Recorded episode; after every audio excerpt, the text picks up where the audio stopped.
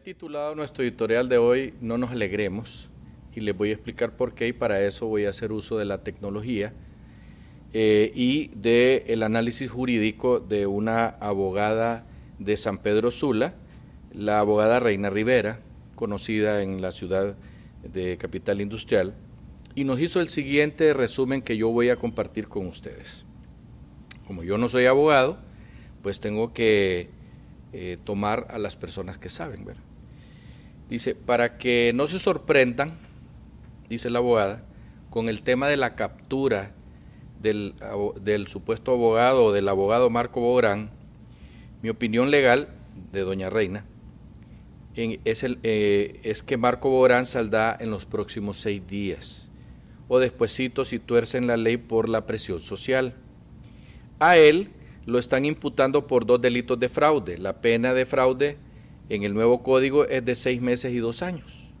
La captura es por dos fraudes y además por abuso de autoridad cuya pena es la inhabilitación especial para desempeñar cargos públicos, lo cual pues al abogado Bográn le sale sobrando.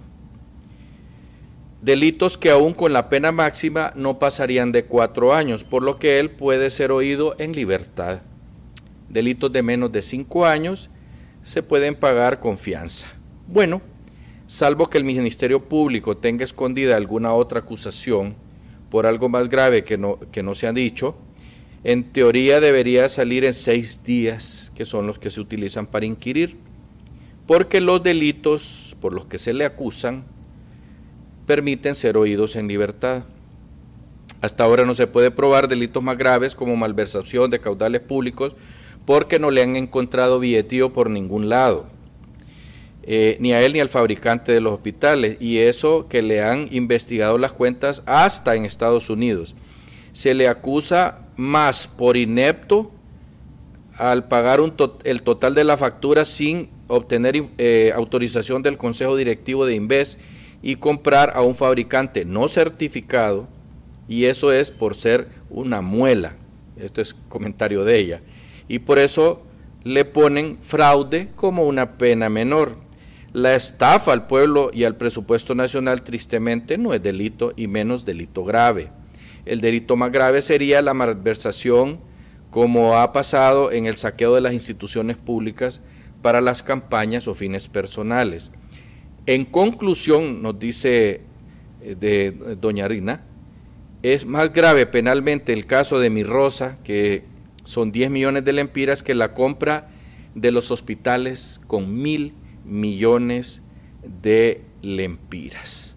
Esto es un análisis de doña Reina Rivera, abogada de las Cortes allá en San Pedro Sula, y que yo he querido tomar de mi chat con José Lasprilla y que más claro, amigo televidente, nada. Este hombre va a salir libre y nosotros los hondureños quedamos como pendejos esperando que lo metan preso, un hombre que va a estar libre todo el tiempo, porque todo esto es calculado, esto no fue fraguado así a, las buenas y a la ligera, fue calculado.